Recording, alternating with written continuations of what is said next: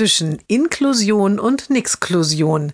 Jeden Montag eine neue Geschichte im Blog von Kirsten mal zwei. Heute und wie ist es meinem Sohn beim Kochkurs ergangen? Oh, super! Er hat so schön drei Portionen Kartoffelsuppe gegessen. Naja, aber hoffentlich auch vorher die Kartoffeln geschält. Ähm, nee, das haben wir Betreuer erledigt, während die Jungs Brettspiele gemacht haben. Dann hat er die ganze Zeit dort auf seinem Platz gesessen? Nein, nein, er war auch einmal auf dem Klo.